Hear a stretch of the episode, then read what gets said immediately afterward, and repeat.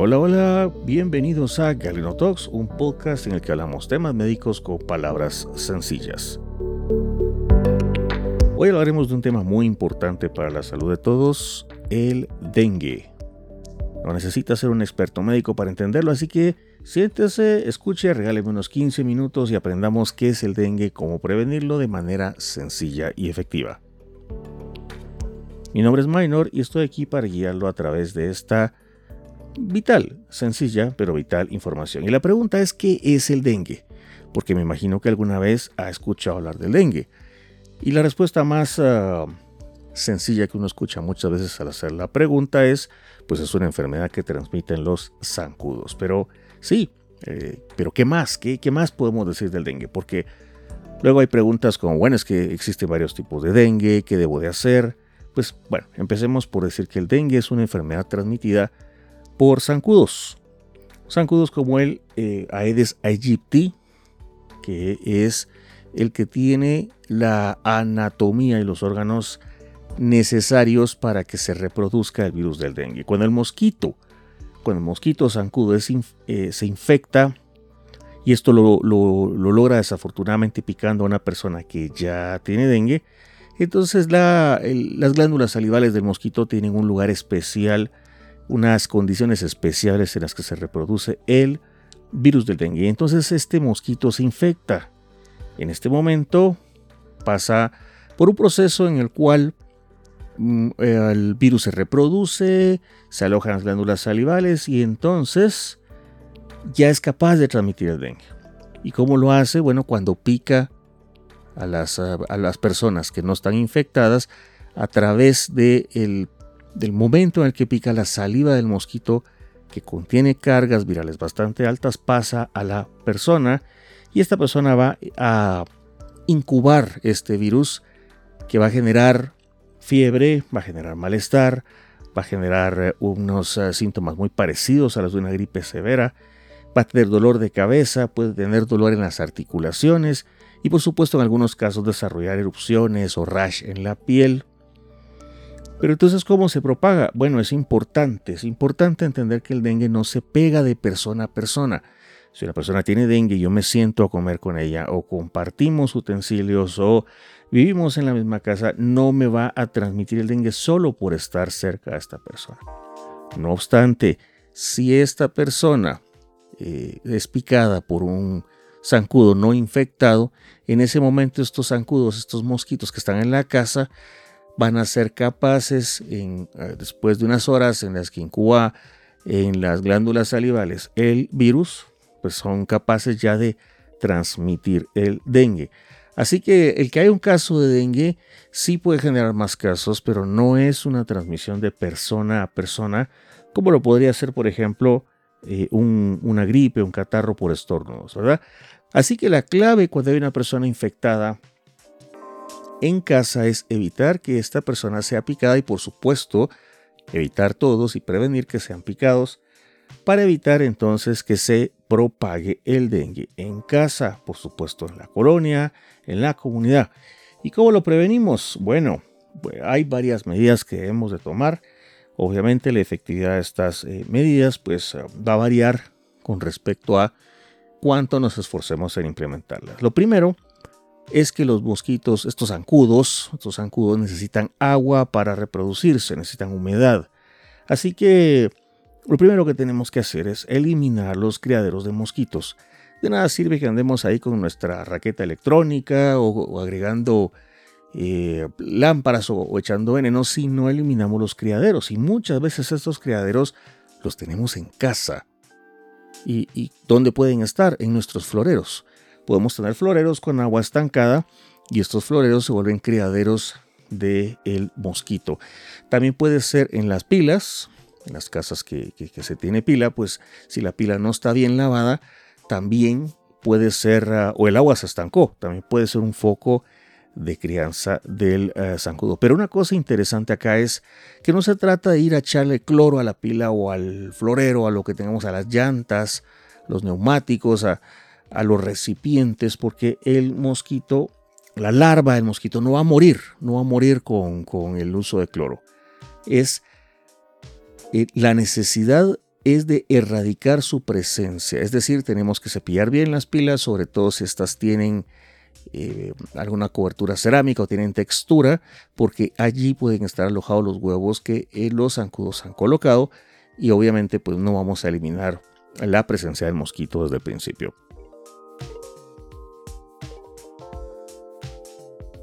Es importante entonces entender que una de las medidas más efectivas para evitar la propagación de estos zancudos es el vaciar estos recipientes, prevenir que estos recipientes se vuelvan a llenar en el momento de que hay lluvia. Esto puede suceder, insisto, si tienen eh, ruedas, neumáticos, llantas, como le llamemos, colgadas, por ejemplo, en un parque para que sean eh, columpios para los niños. Y si esta es la situación, hay que generarles un, un agujero en la parte de abajo para que drenen constantemente el agua de las lluvias. Pero esto también aplica para los floreros. Si tenemos floreros cuya agua no se cambia seguido, pues como mencionamos, pueden generar condiciones adecuadas para, la, eh, que, para que el mosquito pues, eh, se desarrolle.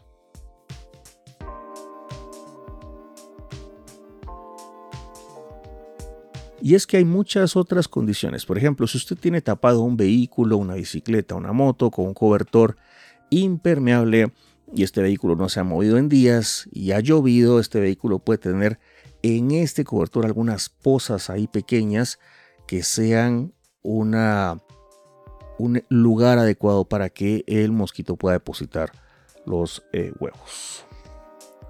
Así que los recipientes vacíos, los charcos, los neumáticos viejos son fuentes para criaderos de mosquitos. Y una fuente que muy pocas veces se evalúa son las terrazas de las casas que pueden tener desniveles eh, producto de una falla en el diseño o de eh, um, tal vez el diseño estaba bien hecho, pero hicieron una construcción y entonces se desniveló el techo. De alguna manera quedó un residuo ahí que permitió que el agua se em, pues haga pozas y estas pozas se conviertan en criaderos. La medida más efectiva es esta, cepillar bien entonces las pilas, vaciar los recipientes, vaciar los neumáticos, si no se pueden eh, retirar porque son parte de alguna estructura, pues asegurarse de que drenan bien y eh, revisar ah, los, las terrazas, los, los techos de concreto que puedan tener lugares para criadero.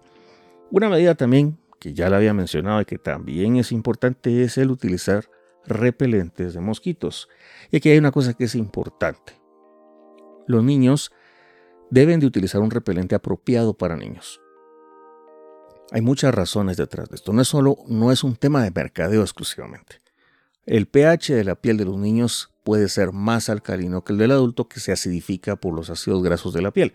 Y es por eso que no podemos utilizar los protectores o los ah, repelentes de niños en adultos. No es recomendable no necesariamente va a pasar algo malo, pero nos pueden resecar la piel, nos pueden producir irritación y viceversa. El utilizar repelentes de adultos en niños también es eh, algo de precaución porque pueden contener sustancias químicas que no traen los repelentes de los niños porque los niños tienden a llevarse las manos a la boca con más facilidad. El adulto va a tener un poquito más de conciencia en ese aspecto y por eso los productos para adultos son distintos. Sumémosle a esto que algunos repelentes son inflamables. Entonces hay que tener un poco de precaución con esto. Recuerde que el repelente no solo se debe aplicar a las partes expuestas de la piel, también debe aplicarse a la ropa y esta ropa tiene que tener algunas ah, características para que nos apoye, especialmente si estamos al aire libre. Y una de estas es tener eh, manga larga. La manga de las camisas o de las blusas debe de ser lo más largo posible de manera que ayudemos a disminuir el área superficial expuesta de la piel que pueda ser un blanco perfecto para los eh, mosquitos. Otra medida importante, y esta es una medida física que se debe realizar en casa, es instalar mallas mosquiteras, sedazos, como les llamamos también comúnmente, ¿verdad? Estos se colocan en las ventanas y podemos eh, también ponerlos en las puertas. Si por que el clima está demasiado caliente, necesitamos ventilar. Ahora venden por una cantidad muy pequeña, se pueden conseguir en muchos lugares, en las tiendas chinas que, se han puesto de moda, en el marketplace, unas eh, puertas, unas puertas de sedazo, de malla sintética que tienen eh, cierres magnéticos. Entonces estos se colocan con, medidas no invasivas, a veces hasta con adhesivo inclusive, que no dañan las superficies, no, alteran la estructura de las puertas y podemos colocarlo de manera que la ventilación de la casa no se comprometa tanto si necesitamos tener abiertas las puertas porque, pues sí, ha habido, ha habido mucho, mucho calor. Hay que tomar en cuenta que en algunos lugares es bien evidente que los mosquitos tienen horas eh, pico de actividad. Para la costa hay horas pico por la tarde y en algunos eh, lugares con otros tipos de clima hay mosquitos más activos mm, justo al amanecer y eh, obviamente pues también como había mencionado al atardecer y esto pues va relacionado no solo con la luz el viento sino también con la temperatura. Así que idealmente pues reducir las actividades en las horas pico verdad y esto no no es tan complejo. Cuando uno está en la playa uno está en la playa uno puede ver estas nubes de mosquitos que comienzan a pasar eh, en el atardecer. Y realmente pues eh, pasan muy rápido. Muchas veces el viento también los va barriendo y eh, nos evitar actividades en esos 15, 20, 30 minutos, qué sé yo, una hora máximo, pues puede ser una manera excelente de prevenir las, ah, las picaduras. Otra medida que es eh, bastante útil también es la colocación de lámparas ultravioleta eh, eléctricas y se han puesto no solo muy de moda, sino han bajado bastante de precio. Es una opción que también funciona. Eh, por supuesto es una medida que aunque es efectiva para que funcione debe de, dejarse colocada por algunas horas. Entonces es importante si usted mantuvo la puerta de su casa abierta durante el día, eh, procure cerrarla antes de la, del atardecer para que la actividad del mosquito cuando aumenta no sea una causa de entrada exceso de, estos insectos a la casa y en este momento pues encienda sus luces eh, ultravioleta para que cuando usted ingrese a su habitación ya no ya estos, estos zancudos, estos mosquitos hayan, hayan caído en la lámpara y ya no sean un problema.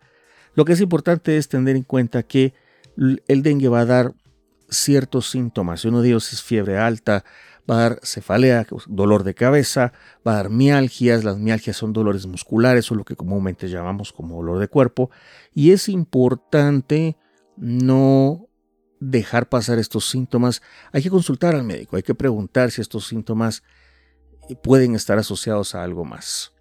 Una cosa también importante es tomar en cuenta que hay ciertos productos para la fiebre que no deben ser utilizados en niños cuando hay ciertos procesos virales. Así que es mejor siempre consultar con nuestro médico qué le podemos dar a, los niños cuando eh, tienen fiebre y sobre todo si sospechamos que esto es por procesos virales, en este caso pues el, virus del dengue que es el que nos causa este malestar. Es importante entonces Dar todo este cuidado necesario, obviamente la fiebre hay que controlarla, hay que hidratar bien a la persona. Si el médico nos dice que la posibilidad de que sea dengue es alta porque endémicamente está activo, porque el número de casos aumentó, porque estamos en un área que se sabe que hay casos de dengue. Y bueno, por supuesto, nos debería hacer un buen examen físico y eh, cuando amerite, pues hacer las pruebas necesarias.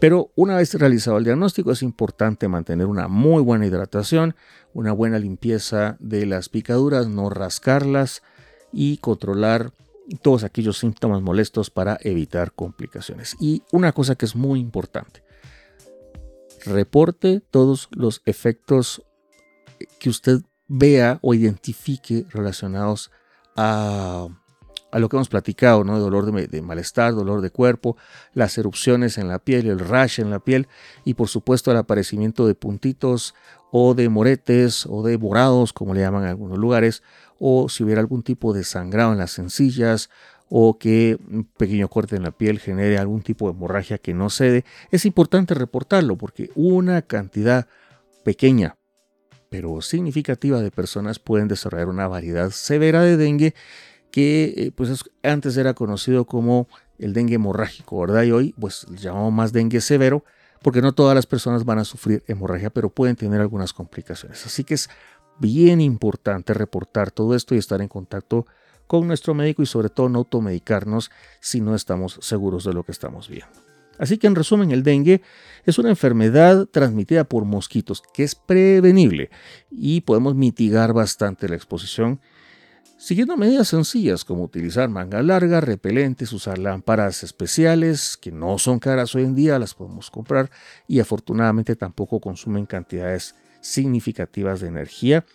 Disminuir la exposición a la posibilidad de estar en un lugar donde haya mosquitos mediante las medidas del vaciamiento de floreros, neumáticos, cualquier tipo de charco. Aquí lo principal es disminuir la producción de criaderos. Disminuir, anular, desaparecer, erradicar los criaderos es vital para evitar que esto se convierta en un problema en las regiones en las que vivimos. Protéjase, proteja la salud de su familia, proteja a los niños, proteja a los adultos mayores, repelente, mangas largas y por supuesto consulte, consúltelo con su médico.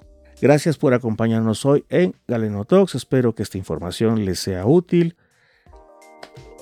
Hasta pronto. Esto fue Galeno Talks